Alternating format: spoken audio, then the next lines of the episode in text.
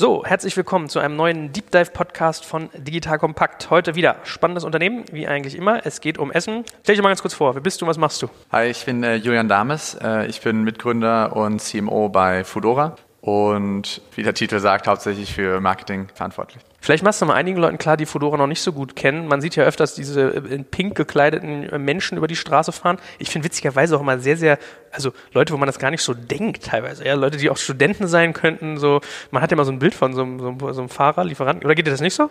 Ich weiß, ich kenne natürlich das Profil unserer Fahrer und wir haben schon ja, sehr viel bunt gemischt. Besonders am Anfang waren wir fast hauptsächlich Studenten. Mittlerweile sind wir 100 Prozent Vollangestellte. Genau.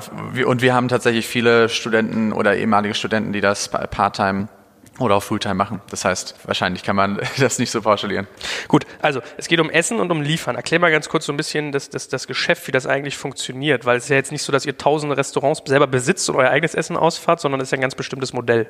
Genau, also wir haben im, im Unterschied zu den traditionellen Liefer Essenslieferservices, die man kennt, Lieferando, Lieferheld und Co., haben wir unsere eigene Logistikflotte. Das heißt, dass wir sozusagen Restaurants anbieten können, die normalerweise nicht liefern würden genau, haben deswegen die Möglichkeit, ganz andere Restaurants, Lieferung für ganz andere Restaurants anzubieten, hochwertige Restaurants und, und vor allem auch Restaurants, wo man selber gerne hingehen würde. Also wenn ich jetzt ein Restaurant bin, habe selber aus irgendwelchen Gründen niemanden, der das für mich liefert, weil es mir vielleicht zu teuer ist, ich nichts verstehe oder ich kann einfach nur gut kochen und das nicht, werdet ihr sozusagen jemand, der das, das, das transportiert für mich?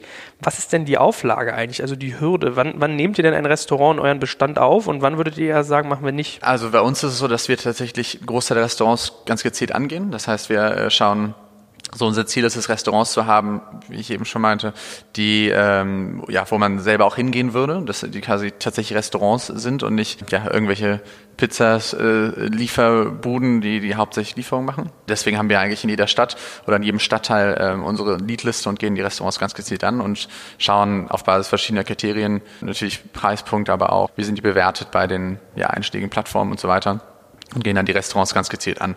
Das heißt, wir machen da ganz klar so einen curated Ansatz, dass wir sagen, es gibt bestimmte Restaurants, die, die wir drauf haben wollen, die gehen wir ganz gezielt an. Okay, also das ist so ein bisschen eher nach dem Motto, uh, don't call us, we call you. Also ihr seid, wie du selber sagst, ein Kurator, ihr wählt sozusagen aus und dann ist ein bisschen der Ansatz zu sagen, es muss schon ein bisschen eher Premium sein. Ja, Premium ist wahrscheinlich das, das falsche Wort. Premium äh, klingt dann immer gleich nach ja, super Premium oder sehr, sehr teuer. Worum es uns eben geht, ist wirklich, dass es sehr gute Restaurants sind. Unser Ziel ist es, wir haben wahrscheinlich etwas weniger Auswahl als, als jetzt die Marketplaces, die sozusagen da anders arbeiten.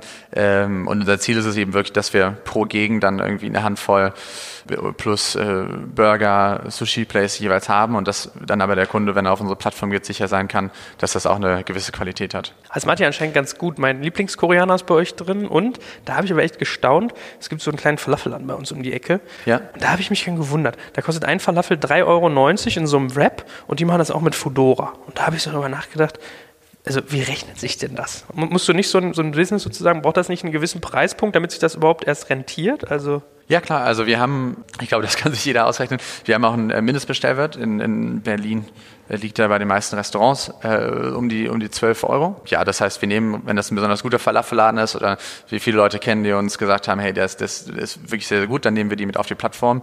Aber hast du recht, ist dann wahrscheinlich schwierig, äh, alleine alleine da zu bestellen. Gut, also wenn ich drei Falafel auf einmal esse, dann geht das ja, Falafel oder vor allem diese, diese Art von Restaurants sind auch häufig Mittagszeit, Corporate Clients, also Firmen bestellen gerne bei uns, äh, vor allem in der Mittagszeit und da ist dann, äh, ist es keine Seltenheit, dass die Leute zu vier, zu fünf bestellen, was es auch immer die Möglichkeit gibt, wenn man den Mindestbestellwert nicht ganz erreicht, dass man selber die Differenz äh, noch mit drauflegt. Gut, also wenn ich jetzt nicht die 12 Euro voll kriege, sondern nur 8 Euro, dann muss ich 4 Euro trotzdem zahlen. Genau. Einfach, okay, verstehe.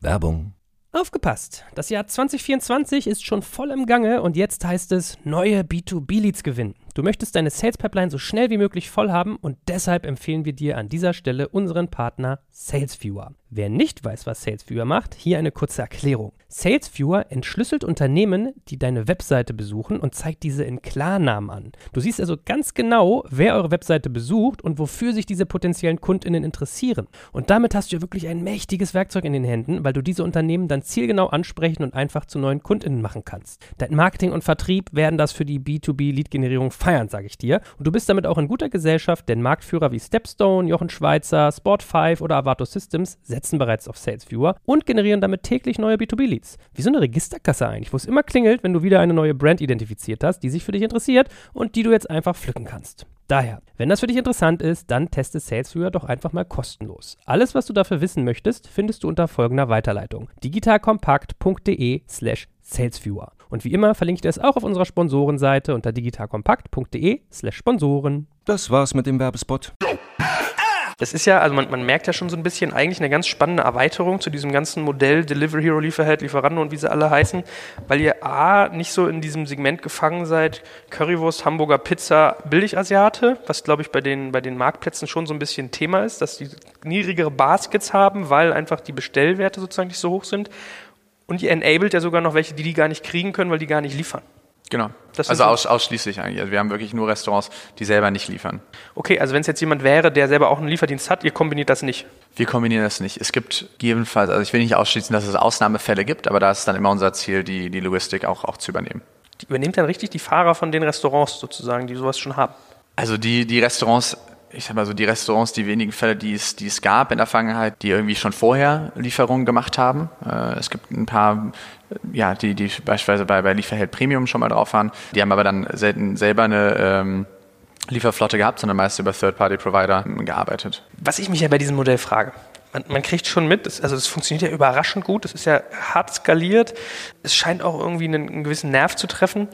Aber was ich mich immer frage, ist, wie, wie funktioniert das skalierungstechnisch, wenn ich jeden Fahrer anstellen muss oder zumindest irgendwie Freelancer haben muss. Also ihr, ihr, müsst ja ein gigantisches Netzwerk haben an Leuten eigentlich, die ihr beschäftigt. Das kostet auch richtig viel Geld und irgendwann stößt es auch an Grenzen. Also wir haben erstmal vielleicht zu, zu den Angestelltenverhältnissen, wir haben keine Freelancer, wir haben wirklich nur Angestellte, Mini-Jobber, Midi-Jobber ja, und, und Fulltime-Angestellte. Und äh, natürlich ist es ein gewisser Aufwand. Also es ist tatsächlich, wir haben eine Abteilung letztendlich, die sich um nichts anderes als, als, als die, die Fleet äh, und das die ganze ähm, ja, alles drumherum kümmert. Ja, aber bisher klappt das, klappt das sehr, sehr gut. Natürlich sind wir geografisch beschränkt und ich glaube, das ist auch was, was einfach auch um das, das Businessmodell profitabel zu gestalten, werden wir das auch immer sein. Also geografische Beschränktheit, ich glaube, das wird immer ein, ein großer Unterschied sein zu den, zu den Marketplaces, die ja letztendlich überall in, in Deutschland ein Restaurant live nehmen können und sich um die Logistik keine Sorgen machen müssen, sind wir, und das sieht man ja ganz klar in unserem, unserem Profil gerade in den 13 Städten in Deutschland, die wir sind, wirklich in, in Großstädten hauptsächlich und auch dort immer in den Zentren, um das eben äh, ja auch, auch, auch äh, ja, so gestalten zu können. Du sagst, ihr werdet immer beschränkt bleiben. Was ist denn sozusagen so der, die, die untere Grenze? Also in was für Städte werdet ihr nie gehen? Welche, was also wir haben, genau, also wir haben ursprünglich, äh, sind wir mit der, mit der ersten Runde Städte, sind wir, glaube ich, äh, nichts, haben nichts unter einer halben Million gemacht, außer, außer Oslo. Und dann haben wir, wir, wir testen jetzt immer weiter aus, wie weit man da, da gehen kann. Das heißt, wir haben jetzt auch ja, in Deutschland kleinere Städte wie ja, Nürnberg, Bonn, also alles, was so zwischen 300.000 und 500.000, solche Städte mit, mit im, im Portfolio. Und was man natürlich immer sehen muss, wir sind da aktuell decken wir natürlich noch nicht, noch nicht alle, alle diese Einwohner ab in den Stadtgebieten, aber ja, alles so über 300.000 schauen wir uns aktuell an.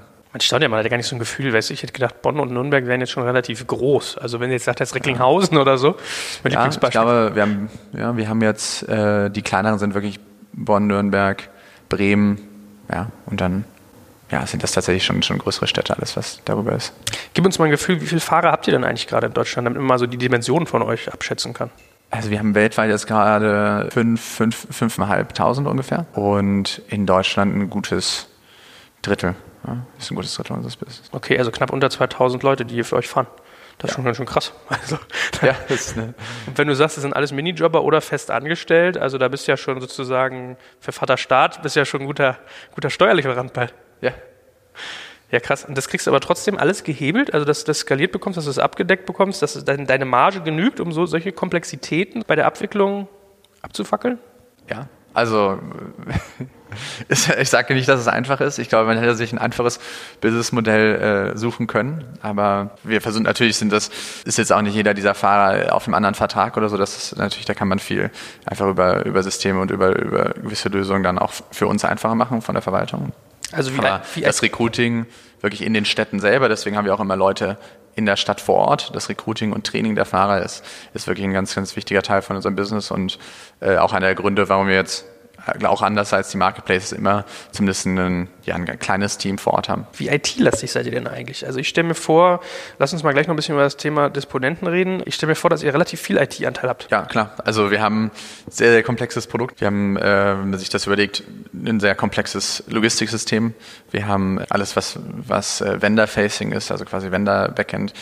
Was heißt das? Also ich verstehe, glaube ich, was das quasi ist. Quasi das Tablet, was der, was der Restaurantbesitzer oder der Gastronom im, im, im Laden hat, das ist ja im Prinzip wie ein, wie ein Produkt nochmal. Dann haben wir Corporate Solution, die quasi dediziert nur für, für, für, ja, äh, Firmenkunden sind letztendlich. Also das heißt, wenn es Firmen gibt, die Allowances oder, oder quasi Spesen für ihre ähm, Mitarbeiter anbieten, haben wir nochmal ein extra Frontend, um die Abrechnung und so weiter leichter zu gestalten. Das heißt, wir haben besonders in Frankfurt viele, viele Banken, die uns sozusagen äh, Kunden sind von uns über die Corporate Solution. Das heißt, die haben dann ihr eigenes, ihr eigenes Frontend und können da äh, den ganzen Abrechnungsprozess für sich leichter machen.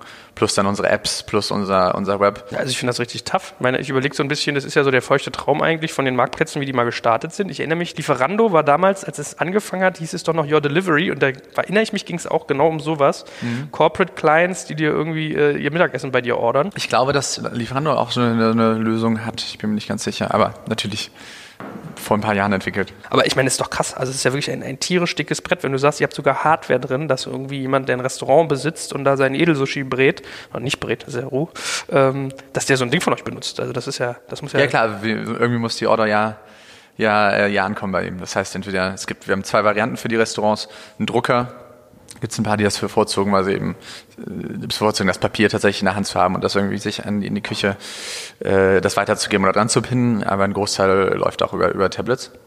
Und da kommt dann eben das, das Interface zum, zum Restaurant. Ich dachte, dass Fax immer so ein Thema sei da. Fax? Ja. Nee. nee. Also ich bin mir ein Delivery Hero, also Lieferhelden und Lieferando haben am Anfang Fax verschickt.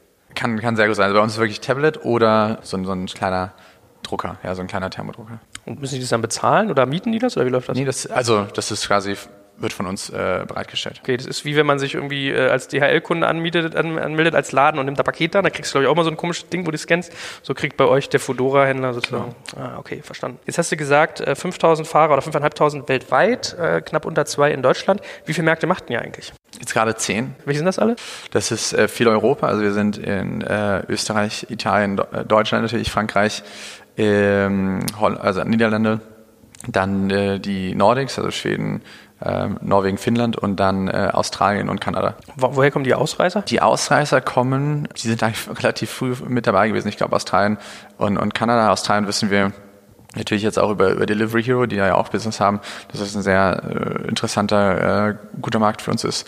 Und äh, Kanada ja, kam ganz ursprünglich über eine kleine Akquisition, über sozusagen das Logistiksystem oder der Algorithmus, der unserem ihm zugrunde liegt, ist sozusagen basierend, wenn auch mittlerweile sehr weiterentwickelt, auf einem, äh, einem Startup aus Toronto, einem kleinen, das äh, eine Akquisition war, Hurrier. Mittlerweile sind wir in allen Ländern Foodora und genau, so ist das gekommen. Aber Kanada ist wirklich für uns einer unserer, weil wir da natürlich auch andere äh, rechtliche Möglichkeiten haben, was die Fahreranstellung angeht. Da haben wir zum Beispiel mehr Freelancer. Das heißt, das ist also habt ihr doch Freelancer? In in Deutschland nicht. In, es kommt auf die Länder an. Also in, in, in Deutschland, in, in, in Frankreich äh, haben wir da äh, also es gibt bestimmte Länder, wo wir eben nicht die Möglichkeit haben oder wo es, wo es wo das eben nicht geht mit der Art und Weise, wie wir das Business machen. Und dann gibt es Länder wie, wie Kanada zum Beispiel, wo das, wo das möglich ist. Gibt es bei euch auch Länder, die so gar nicht funktioniert haben, so wie bei einem Delivery Hero zum Beispiel Russland oder China? Ja, also gar nicht funktioniert hatten wir, haben wir eigentlich nicht. Allerdings haben wir, haben wir uns ein paar Märkte auch angeschaut und, und uns dann entschieden, das nicht zu machen. Also beispielsweise haben wir mit Dubai, da haben wir, sind wir gestartet, haben dann jetzt in den letzten Monaten im Zuge auch der, der Delivery Hero Akquisition, die da Talabat haben, was ein super, super Business äh, für Delivery Hero ist, haben wir einfach gemerkt, dass unsere USP da einfach sehr, sehr klein ist. Das heißt, äh, viele Restaurants oder über 80 Prozent der Restaurants, die unsere Zielgruppe sind, liefern eh schon selber. Das heißt, wenn man sich das Portfolio von Talabat, also äh, Lieferheld sozusagen dort anschaut, decken die, ist, da gibt es einfach Riesenüberschneidungen. Das heißt, wir haben einfach gemerkt, okay, wir wachsen und es, ist, es, es läuft auch gut, es kommt gut an. Der für den Kunden ist irgendwie der, der, der Vorteil von, von unserer Plattform nicht, nicht so ersichtlich und äh, wir müssen einfach wahnsinnig viel, viel investieren, um da auf ein bestimmtes Level zu kommen und haben dann eben äh, beispielsweise da gesagt, dass wir uns da, da zurückziehen. Genau. Aber was, was glaube ich auch eher dadurch getrieben war, dass wir da in den, im sozusagen Unternehmensportfolio von Delivery Hero ein sehr gut laufendes Business haben, was, was da letztendlich den ganzen Markt bedienen kann. Wie lange braucht ihr denn eigentlich, wenn ihr einen neuen Markt von null starten wollt? Also, wenn ich jetzt überlege, natürlich, also wir werden immer schneller. Wir haben, als wir damals letzten April, Mai losgelegt haben mit der Expansion, war das für uns natürlich auch neu. Wenn ich jetzt an Q1 zurückdenke, dann haben wir elf, elf neue Städte gemacht. Das ging eigentlich relativ schnell. Das heißt, wir haben äh, Ende Dezember, Januar angefangen mit Sales. Das ist sozusagen das erste, das heißt die Restaurantakquise in den Städten und sind dann ja einen guten Monat später später gelauncht. Okay, also drei Monate pro Stadt. Nee, das war eher so einen, einen, einen Monat dann. Ja? Also wir haben, wenn man sich jetzt Städte, also wie gesagt, die Kleinstädte anschaut, wenn wir jetzt Beispiel, oder Brisbane war jetzt gerade die letzte Stadt, die wir gelauncht haben. Ich glaube, da haben wir Mitte, Mitte Januar angefangen mit Sales, das heißt Restaurantakquise und haben dann, äh, sind dann live gegangen Ende Februar, Anfang März, also ein Monat, anderthalb Monate. Musst ihr wahrscheinlich auch relativ fein austarieren, ne? Das ist ja so ein bisschen Henne-Ei. Also du brauchst gleichzeitig Restaurants, aber auch Fahrer. Also ihr sucht wahrscheinlich dann schon parallel? Ja, also ist aber, wie gesagt, das Wichtigste für uns ist, wenn wir in eine neue Stadt gehen, ist das eben, dass das Restaurantportfolio da ist. Also dass die Leute auch, wenn sie, wenn sie das erstmal auf unsere Webseite gehen, auch klar sehen, okay, das sind Restaurants, idealerweise ein paar gute Namen Brands. Also ich glaube, wenn man sich an Berlin erinnert, für uns war irgendwie ein Monsieur Wong oder so, den wir Tag eins hatten. Es war direkt so ein, so ein Push, ja, weil das irgendwie eine Name war, den die Leute kannten. Und darüber wird den Leuten auch das Businessmodell schnell klar, weil alles andere, was ich so erzähle, ja, Restaurants, von dem man, zu denen man selber gehen würde, es wirkt immer sehr, sehr abstrakt. Äh, aber wenn die Leute dann tatsächlich Restaurants sehen, bei denen sie nie gedacht hätten, dass sie liefern, das ist dann meistens auch, auch das, wo ihnen klar wird, was wir, was wir, was wir sind und was uns unterscheidet. Und deswegen ist Sales oder Restaurantakquise äh, am Anfang eigentlich das, das zentrale und das wichtigste Thema. Und die Fahrerakquise geht dann meistens ein paar, ein paar Wochen vorm Launch los. Wie sind denn eigentlich so die Unterschiede zwischen den unterschiedlichen Nationen? Kannst du da so Eigenheiten beobachten, was Essen und Essensbestellung angeht, oder ist es homogener, als man denkt? Es ist tatsächlich bei uns homogener, als man denkt, weil wir viel, also wir sehen viel diese Food-Trends bei uns in der Bestellung. Also wenn man jetzt gerade nach schaut, Burger, die, also der gute Burger, das ist einfach eine Sache, die, glaube ich, fast in jedem unserer Märkte da ist. Dann gibt es natürlich in Kanada, Australien, gibt es ja, neuere, neuere Trends, sage ich mal so, die vielleicht hier noch nicht so da sind, vor allem was so die asiatische Küche angeht. Gibt es einfach in, in Australien noch sehr viel äh, sehr viel mehr äh, neue, hippe Sachen. Ja, aber in, in, in Summe sind es eigentlich so die, ja, die generellen äh, Foodtrends. Und dann gibt's ja lokal lokal auch, auch Nuancen, aber beispielsweise selbst in Italien sind die, sind die Topseller irgendwelche hippen Burgerläden und nicht, nicht die Pizza-Pasta-Läden. Ja, ist lustig, dass Hamburger gerade so ein Thema geworden sind. Ihr könntet doch eigentlich, könntet ihr doch fast sogar so ein bisschen so, wie soll man sagen, also wenn, wenn ein, ich glaube, Gruner und Jahr gibt es raus, dieses Beef und es gibt ja auch noch die eine oder andere Essenszeitung. Das könntet ihr theoretisch eher auch machen eigentlich, oder? Macht ihr sowas schon so zur Vermarktung? Ähm, nee, aktuell noch nicht. Wir haben so wir haben ein paar Beispielsweise mit, mit, mit, mit Travelbook von, von Springer, da hatten wir so ein paar äh, Sachen, wo die einfach interessiert sind, auch in unseren Daten und genau diesen Geschichten. Da machen wir viel so in, in die Richtung PR. Äh, aber selber was, was äh, äh, publiziert haben wir aktuell noch nicht. Was wir tatsächlich machen ist, wir haben so eine Videoserie, ich weiß nicht, ob du sie gesehen hast, einfach wo wir so ein bisschen die, die, die Köche und die, die Restaurants hinter, hinter Fodora zeigen. Ich kann mir vorstellen, dass Content Marketing schon was ist, was da gut funktioniert. Also ich bilde mein Glossybox, macht das ja auch intensiv. Die machen ja mittlerweile ein eigenes Event sogar zu, zu äh, Kosmetik. Ja, wir haben jetzt so ein am Wochenende, Samstag haben wir einen, einen Food Market. Äh, im, im, in Tube Station, das ist ein, ein äh, Club, da haben wir veranstalten wir auch ein Food Market hier in Berlin. Das sind alles Sachen, genau, die wir, die wir, die wir ausprobieren und dann, wenn sie häufig in Berlin antesten und wenn, wenn, wenn sie gut funktionieren, dann eben ausrollen in die anderen Märkte. Dann lass uns doch mal Content Marketing ein bisschen als Brücke nehmen zum ganzen Thema Marketing. Was funktioniert denn bei euch so richtig gut? Also wie kriegt ihr eigentlich Nutzer zum Bestellen? Was sind da so die besten Kanäle? Also für uns ist der Mix, das, also es hängt sehr stark davon ab, wie, wie mature die Stadt ist. Ja, also bei uns ist, das sehen wir ganz klar in den ganz neuen Städten, ist erstmal super wichtig, dass wir eine generelle Awareness kriegen, weil der Markt ist einfach aktuell schon sehr laut. Lieferando, Lieferheld, Pizzad sind alles sehr etablierte Marken. Wenn man jetzt auf Deutschland beispielsweise schaut, wenn wir in so eine neue Stadt kommen, geht es erstmal darum, okay, Awareness und ähm, auch den Leuten erklären, wirklich, was wir machen. Und das ist tatsächlich, weil wir häufig in den Städten dann auch, auch sehr, sehr limitiert sind geografisch. Also wenn man sich jetzt beispielsweise hier an Berlin zurückdenkt, haben wir wirklich Mitte Mitte, Mitte Prenzlauer Berg angefangen und haben die ersten Monate waren wir noch gar nicht in Kreuzberg, Neukölln. Und selbst jetzt sind wir noch nicht in einem, in einem Wedding oder so. Deswegen ist das am Anfang sehr, sehr, sehr, sehr offline-lastig. Plakate, Billboards, weil man die einfach sehr, ja, fast kreuzungsgenau buchen kann, wenn man will. Und, und tatsächlich ganze Oldschool Flyering sind Sachen, die da für uns äh, super wichtig sind, dass Leute das einfach mal ausprobieren und diese, diese Delivery Experience, die wir anbieten, auch einfach mal haben. Und je, ja, je mehr eine Stadt ist, desto, desto mehr wächst eben der, wenn ich das Budget mir anschaue, wächst in der Stadt dann eben der, der Online-Anteil. Ich meine, ich staune. Also, das macht ihr, glaube ich, wirklich sehr, sehr gut, auch gerade durch dieses, dieses Pinke. Also, finde ich, setzt sich so fest. Gleichzeitig stelle ich mir das als sehr, sehr teuer vor. Also, wenn ich immer irgendwie die, die U-Bahn gepflastert sehe und irgendwie Flyer und dann die Fahrer ist ja sowieso auch noch, Kannst du dir mal ein Gefühl geben, was kostet eigentlich so ein, so ein Billboard, wenn man das genau oder wahrscheinlich machst du es als, als Paket. Ja, aber das sind alles Pakete und da sind wir, also da haben wir natürlich auch Volumen, wo man ganz gut, ganz gut handeln kann. Aber wir rechnen, also eigentlich, wenn man sich das wenn man sich die Sachen anschaut, wenn man sich jetzt Customer Acquisition Cost anschaut von diesen Offline-Aktionen, wir haben da sehr, eine sehr fokussierte Strategie immer. Das heißt, wir sind meistens versuchen wir es da wirklich ganz klar auf, auf ein Viertel oder ein Kiez zu beschränken und da wirklich versuchen, da in einem Zeitraum von einem Monat einen maximalen Impact zu bekommen. Und wenn wir da auf die Customer Acquisition Cost schauen, äh, über, über die Flyer, also über die Voucher Redemptions tracken wir das, aber auch durch, durch über, über Brand Traffic Uplift und so weiter in den Postleitzahlen, kann das easily mit, mit, mit, mit Online-Marketing-Kosten mithalten. Also das ist, ist natürlich schwieriger und schwieriger, das, das zu managen und auch ein großer Aufwand. Gerade jetzt äh, sind wir in über 30 Städten, da sozusagen immer auch, auch mit dran zu sein und zu schauen, dass wir das immer mit einem Performance-Ansatz äh, buchen. Äh, aber das klappt eigentlich, äh, das klappt aktuell sehr, sehr gut.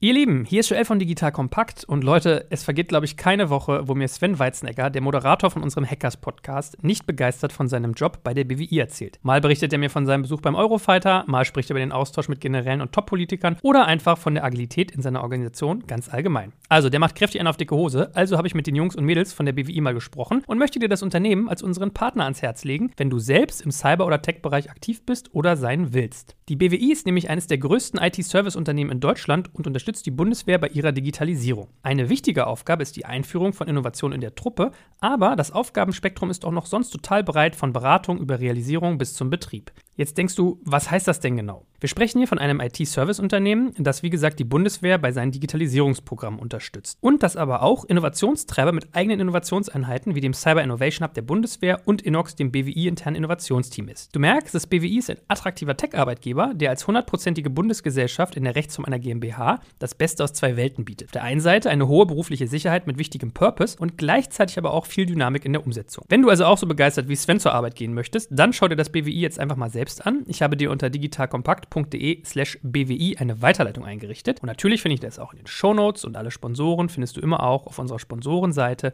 unter digitalkompakt.de slash Sponsoren. Ja, ich wollte schon sagen, für ein, für ein Internet-Startup ist es ja, muss es ja der Horror sein, weil Brand kotzen die ja voll ab, so. Der muss ja immer Performance her und messen kann man es auch nicht so. Ja? Ähm, gib uns doch mal ein Gefühl, was, was sind denn so Customer Acquisition Costs, wenn du schon sagst, äh, pro, pro Kunde bei euch über solche Geschichten? Kann ich leider, äh, kann ich leider nicht, nicht zu sagen. Hm.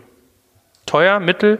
Weniger teuer, als man, als man denkt, ja. Und ähm, ich habe ja auch so ein paar Benchmarks, ähm, was irgendwie andere Länder, Companies äh, bei, bei Delivery Hero angeht. Und ähm, da sind wir dadurch, dass wir eben bestimmte Sachen, die sehr, sehr teuer sind, die andere Startups machen, äh, nicht machen, wie TV zum Beispiel. Da sind wir da ähm, eigentlich ähm, teilweise in Märkten recht günstig unterwegs. Und warum macht ihr TV nicht? Weil es wahrscheinlich zu viel Streuverlust gibt? Genau. Also Massen, es ist also wirklich out of home, wo wir wahrscheinlich, wo wir sehr, sehr präsent sind. Das liegt auch einfach daran, dass das die einzige sinnvolle Art von Massenmedien ist, die wir aktuell machen können, weil einfach TV ähm, ja, zu viel Streuverlust. Dann lass uns doch mal so ein bisschen durch die anderen Metriken hangeln. Ähm, wie lange bleibt denn so ein Kunde üblicherweise bei euch? Kannst du sagen, wie, viel, wie, wie oft der sozusagen wieder bestellt? Kann ich leider auch, nicht so sagen, aber äh, ja. Besser als bei Delivery Hero? Ich glaube, das, äh, das kann das kann man sich, glaube ich, also ich glaube, wir haben eine andere Zielgruppe und auch unser, unser Service ist natürlich ein, also wie wir stellen natürlich eine ganz andere Service-Level, ja, sicher, weil wir einfach immer die Lieferung machen. Ja, und bei den Marketplaces ist es einfach so, dass die, die Lieferung sehr stark abhängig ist von dem, von dem Restaurant. Das heißt, es wäre schlimm, wenn wir da nicht, nicht bessere, wenn wir da äh, nicht sozusagen dadurch bessere Service-Level liefern könnten, weil wir einfach die komplette Logistik und das ganze End-to-End -End in unserer Hand ist. Gut, ich meine, ich kann ja mal so ein bisschen so andere Metriken, die ich gehört habe, wie du mir wieder sagst, kannst du nichts zu sagen. Also,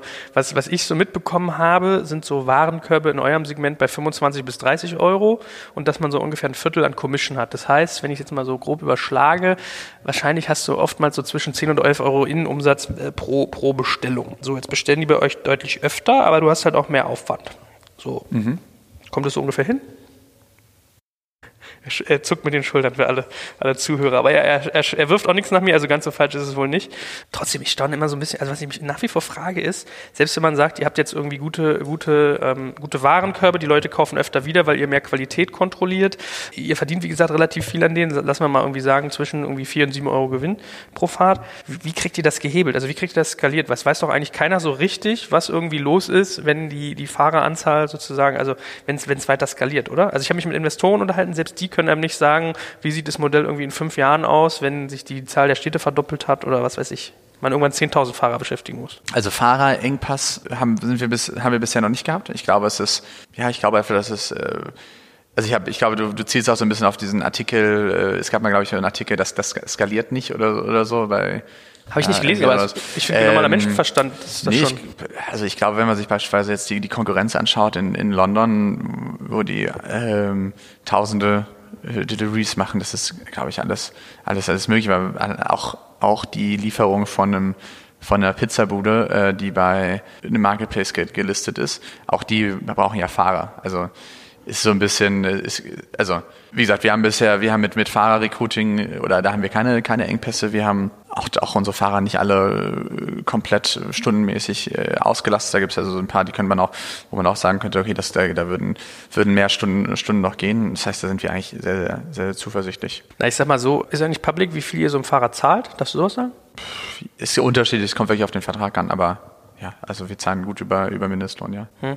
Weil, also du merkst ja so ein bisschen, worauf ich hinaus will, ist, also wie soll man sagen, die, die, die Warenkörbe sind, glaube ich, besser als bei einem Delivery Hero. Ja? Mhm. Ein Delivery Hero, was ich so mitgekriegt habe, damals lag immer so zwischen 10 und 20 Euro, dadurch, dass die diese Pizzakisten haben und so billig Asiate. So, da verdienst du dann wahrscheinlich ein bis zwei oder lass es vier Euro sein. Bei teuren äh, sozusagen Kosten für die Akquise, Marketing irgendwie komplex, TV-Werbung etc. pp.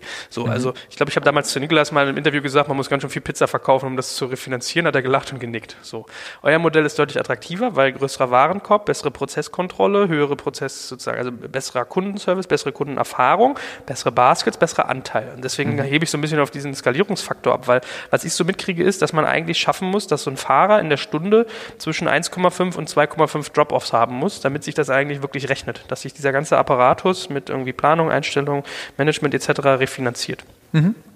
Da frage ich mich so ein bisschen, da kann man jetzt mal so ein bisschen ins Thema Dis Disponieren eintauchen. Das ist ja bei euch, glaube ich, hyperkomplex. Also wie ich es mitbekommen habe, ist es irgendwie, das Wetter spielt eine Rolle, die äh, Feiertage spielen eine Rolle, der Wochentag spielt eine Rolle, ob ein Fußballspiel ist, spielt eine Rolle, wahrscheinlich ob Fashion Week ist, ob was für ein Berufsverkehr ist, wie der Fahrer drauf ist, was weiß ich.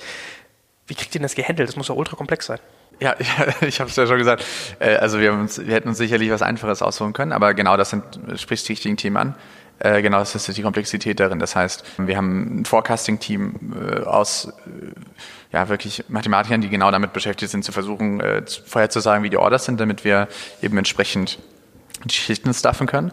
Aber was, was sozusagen Jobs für Stunde angeht, wenn du überlegst sozusagen, wir haben, ja, der, wie das bei uns aussieht sozusagen, wenn du sagst, okay, du kriegst deine Lieferung in 30, 35 Minuten, ist ein Großteil der Zeit ja, ja Kochzeit, ja. Das heißt, der Fahrer selber ist von den Distanzen, die wir die wir bilden, ist meistens nur zehn Minuten unterwegs oder nicht, eigentlich nicht länger. Das heißt, am Ende kommt alles auf die Density an. Ja, das heißt, äh, deswegen sind wir auch so kompakt und wahrscheinlich auch ein bisschen geografisch kompakter als, als, als, als so mancher Wettbewerber, weil wir einfach ganz klar sehr früh schon, auch durchgetrieben durch Delivery Hero, drauf schauen, dass wir das Ganze profitabel aufziehen. Und das heißt, um, um das hinzubekommen, geht es eben darum, dass wir eine gute Dichte an Restaurants haben, wo wir sind, eine gute eine Dichte an Orders und dann eben, weil dann kriegt man das äh, eigentlich sehr schön hin und dann sind auch Fahrer-Utilizations über der, oberhalb der 3,5 und so machbar, ja. Okay, krass. Also vor allem in Peakzeiten, ja. Jetzt hat man ja schon ein bisschen mitgekriegt aus dem, aus dem, was du gesagt hast. Also ihr gehört zu Delivery Hero, die haben euch irgendwie äh, gekauft, übernommen ja. von Rocket Internet, wenn ich mich richtig entsinne. Mhm.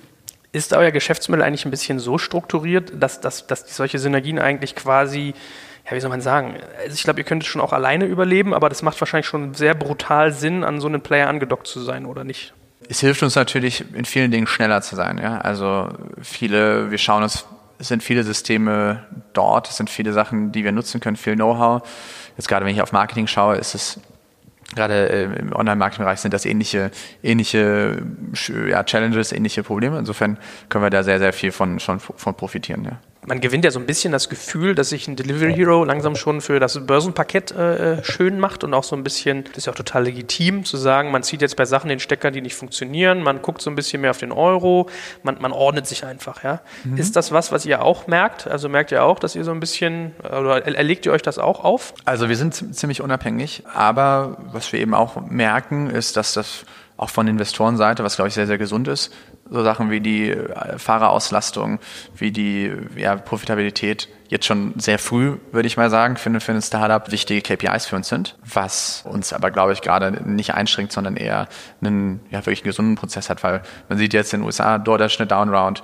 Es gibt andere Competitor, die, die angeblich wieder, die angeblich Schwierigkeiten haben, auch, auch, auch, auch bestimmte Wertungen zu, zu bekommen. Und da ist es für uns einfach sehr, sehr gesund, weil der Markt da, glaube ich, genau die gleichen Fragezeichen, die du äh, in, in dem Interview hast. Die haben, glaube ich, viele im Markt, auch in der Investorenlandschaft, besonders in den USA. Ich meine, auch wenn äh, Downrounds in den USA derzeit fast so ein bisschen zum guten Ton gehören, ist ja schon ein bisschen so, ist ja nicht unbedingt das, das perfekte Klima, um dann so Börse anzuvisieren, oder doch? Achso, für das, ich glaube, das ist schon ein anderes, also ich glaube, das ist einfach, das wäre jetzt DoorDash, das ist quasi wirklich unser, unser Modell und ich glaube, äh, ich glaube nicht, dass das, also ehrlicherweise ist das auch nicht, der Börsengang jetzt nicht, nicht mein Thema. Für uns ist es sicherlich sehr, sehr angenehm, dass wir einfach gewisse, dass wir einfach Kapital zugesichert haben, wissen, dass wir das die nächsten Jahre aufbauen können und uns genau von diesen Schwankungen und Investorenstimmungen im, im, im Valley nicht beeinflussen lassen oder uns da nicht mit rum, rumschlagen müssen, sondern dass wir einfach da diese Sicherheit haben. Wir äh, haben sozusagen liefern unsere Zahlen, wir äh, Delivery Hero glaubt da voll an uns und das ist eben das, worum wir uns Sorgen machen müssen und nicht, ob irgendein Wettbewerber in den USA, der die teilweise auch völlig andere Businessmodelle haben, die haben teilweise auch nicht die Kommission, sondern ich glaube, da Großteil der Orders läuft darüber, dass der Fahrer eine Kreditkarte bekommt und, und die überhaupt gar keine Verbindung zum Restaurant haben und solche Geschichten. Und insofern äh, ist es für uns sehr angenehm, dass wir diese Unterschiede nicht erklären müssen und wir, wir Investoren haben, die an uns glauben. Ich habe schon so ein bisschen das Gefühl, wenn man sich jetzt zum Beispiel einen Just Eat anguckt, die haben ja keinen in ihrem Portfolio, der so ist wie ihr, mhm. wenn ich mich äh, nicht täusche. Und da habe ich schon das Gefühl, dass ein Deliveroo zum Beispiel, also euer direkter Wettbewerber, und ihr wahrscheinlich genauso, den schon latent äh, oder eigentlich merkbar Geschäft wegnehmt und man so ein bisschen beobachten kann, die haben schon so eine leichte Börsenkursdelle irgendwie bekommen. Oder täusche ich mich da? Nee, also ich glaube, wir haben es gibt, es gibt durchaus Kunden, die sozusagen die, die traditionell Marktplatzkunden, Marktplatzkunden waren, die äh, genau nach sowas, auf sowas wie uns gewartet haben. Was wir zusätzlich sehen, wir machen den Markt auch, auch größer. Also es sind viele Leute, also jetzt, wenn ich in mein direktes Umfeld schaue, die nie vorher Essen bestellt haben oder super, super selten und jetzt wirklich regelmäßig, regelmäßig Essen äh, bei Fedora bestellen. Das ist, glaube ich, ein Misch. Es gibt die Kunden, die situationsabhängig bei beiden Plattformen bestellen. Ja, also ich glaube, wenn es darum geht, einfach eine Pizza zu bestellen oder so, oder weil man hungrig ist oder so, und dann in anderen Situationen, wo man was ganz Bestimmtes haben will oder sich gesünder ernähren will oder so, dann eben zu Fedora schaltet. Das heißt, ich glaube, da gibt es ist ein Misch. Aber natürlich aus meiner Sicht ein, ein schlauer Move von, von Delivery Hero. Kommen wir gleich noch zu, aber äh, betrachtest du euch selbst nicht eigentlich auch als Marktplatz? Also ich sage mal reine Marktplätze. Ich glaube, das ist so, also, um ein Wort dafür zu finden, wir sind sozusagen, ja, wir sind ein Marktplatz, aber wir sind auch im, äh, im, im Kern ist eben das, das Logistikthema, das was super äh, wichtig für uns ist, ja. Weil worauf ich hinaus will, ist, Marktplätze haben ja immer so ein bisschen die Tendenz zu Winner takes it all. Also wenn du der mhm. Größte bist in einem Markt, ist es schwer, deine Führungsposition, also Monopolisierung, könnte man sagen. Ja. ja. Äh, ist das bei euch auch so? Ja, ich ähm, ist glaube ich zu früh, das zu sagen. Also ich sage mal, wenn man sich jetzt wirklich die Marktplätze im Food-Segment anschaut, oder die reinen Marktplätze wie äh, ja, Lieferheld, äh, Pizzeria und Lieferando gibt es ja auch mehr als einen, ja.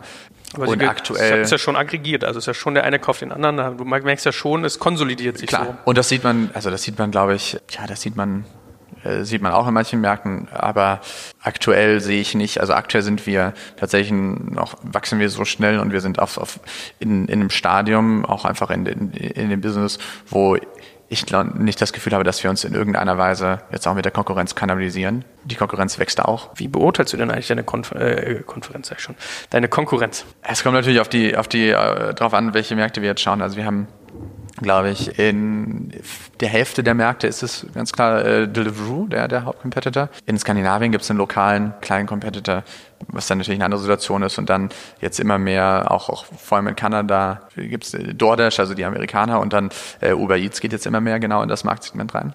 Ist USA damit dicht für euch? USA haben wir nie so richtig, haben wir nie richtig in Erwägung gezogen, weil es natürlich extrem viele, die, die sowas anbieten. Äh, und wir schon gemerkt haben, der First Mover ist natürlich eine Herausforderung, weil man viel Markt-Education auch machen muss und so weiter, aber hat auch einen, einen, einen Vorteil, weil die Leute extrem also unsere Kunden extrem treu und, und, und sticky sind. Das heißt, wenn sie, wenn sie einmal uns ausprobiert haben, sehen wir und wir nicht irgendwie komplett äh, verkapp produzieren oder so, sind die sehr, sehr treu und versuchen, probieren dann auch gar nicht andere andere aus, vor allem wenn wir die Restaurants äh, haben, die die Leute suchen. Ja, das heißt, wir haben uns da erstmal mit, mit Kanada auch auf, auf, auf äh, Städte konzentriert, wo eben ja, noch, noch niemand da war. Da haben USA nie so richtig, nie so richtig in Erwägung gezogen. Was mit Asien eigentlich? Da hätte ich ja gedacht, dass da was geht. Asien, ja, ist natürlich ähm, jetzt auch aus einem, aus einem ja, äh, Wahrscheinlich zu wenig Kaufkraft außer Japan, ne? Ja, also wir haben ähm, also es ist ganz einfach, glaube ich, die, was wenn man sich jetzt auch aus Rockets Sicht anschaut und auch wenn wir mehr auf die Märkte schauen, Foodpanda hat einen, immer mehr einen Approach in die Richtung in, in Asien. Das heißt, die machen auch viel eigene Lieferung. Das heißt, das wäre sozusagen, ja, das sind auch, auch Märkte, wo wir sozusagen ganz klar uns, uns raushalten. Dann, äh, bevor wir dazu noch kommen, letzter Satz äh, zu dem ganzen Thema Deliveroo, weil du gesagt hast, das ist schon öfters euer Wettbewerb. Wie beurteilst du die? Wie seht ihr euch im Wettbewerb? Ich glaube, sehr unterschiedlich von Markt zu Markt. In Frankreich sind die, sind sie sehr stark. Da waren sie auch deutlich vor uns da. Wir sind da auch, glaube ich, mittlerweile schon in neun Städten, wenn wir uns wirklich darauf konzentrieren, Lyon und Paris zu gewinnen. In Deutschland das Ganze irgendwie gedreht, wo die nur in, ich glaube, in drei, vier aber richtig ernst zu nehmen, eigentlich nur in drei Städten aktiv sind und, und wir irgendwie in 13. Also ich glaube, das ist so ein bisschen das, das äh, spiegelbildlich. Die haben, glaube ich, ein bisschen anderen Fokus, auch in ihrer Kommunikation, sind mehr äh, noch stärker auf diesen Logistik-Speed-Gedanken, während wir jetzt immer mehr auch versuchen mit, jetzt aus einer rein Marketingperspektive, wir ganz klar die Restaurants und, und das Essen und so weiter in den Vordergrund stehen, weil das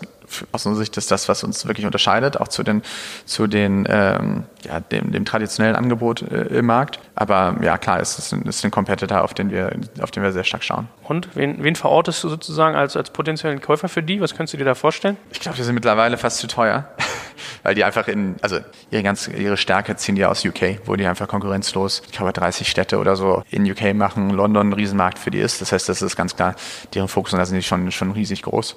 Also da, was, da stecke ich, kann ich jetzt wirklich, stecke ich ziemlich drin. Was schätzt du, wie hoch sind die bewertet? Also ich habe jetzt, ich habe nur die, die Informationen, die irgendwie available waren, ja. Also äh, Gerüchte habe ich, glaube, die sind, die sind, glaube ich, eine Milliarde oder so haben die. Also ich will es nicht äh, falsch in den Raum setzen, aber ich glaube, sowas, sowas war da in dem Dreh. Und wenn, wenn die eine Milliarde vielleicht wert sind, äh, sozusagen, wie ist das bei euch? Das war natürlich eine ganz andere Situation, einfach weil wir in dem, ja, also wir sozusagen als, äh, wir als Teil von Delivery Hero sozusagen auch sind und weiß man ja auch, Delivery Hero ist, ist, ist deutlich höher nochmal bewertet, ja. Eben hast du ja gesagt, äh, ihr haltet euch aus den, aus den Märkten raus, die Rocket teilweise bedient mit Food Panda. Dann hast du ja auch noch Delivery Hero, an, an, an die ihr angedockt seid direkt. Wie seid ihr eigentlich entstanden und, und wie kam es dann zu dieser ganzen Transaktion? Also entstanden sind wir ursprünglich in München, ja, als äh, Volo, wirklich, also als, als kleines Startup. Das ist jetzt mit, mit meinem äh, Mitgründer Emanuel Talur in München entstanden und dann, ich glaube, Frankfurt und Berlin begonnen und in dem Zuge wurde, wurde, wurde Volo dann von, von Rocket kreiert, ja, gekauft. Ähm, und dann sind wir im, das war letzten März, April, so in den Dreh. Und dann sind wir April, Mai extrem, ja, ging eben die große Expansion los in, in die ganzen Märkte, in die wir jetzt sind, in denen wir jetzt auch noch sind. In dem Zuge kam auch die Namensänderung, einfach weil die Volo-Namensrechte ja, nicht, nicht überall verfügbar waren und so weiter. Das heißt, da gab es dann sozusagen dieses Rebrand natürlich noch auf einem relativ unbekannten kleinen, äh, kleinen Stadium.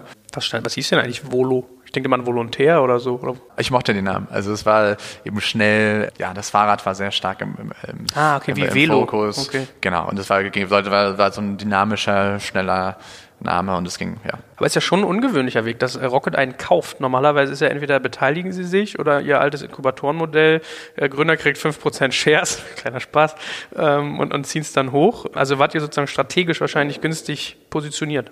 Ja, ich denke schon. Also ich glaube, es war für, Rocket irgendwie, es war klar, dass sie in den Markt gehen wollen und ich glaube, für Rocket einfach auch, dadurch ging es eben ein bisschen, ein bisschen schneller.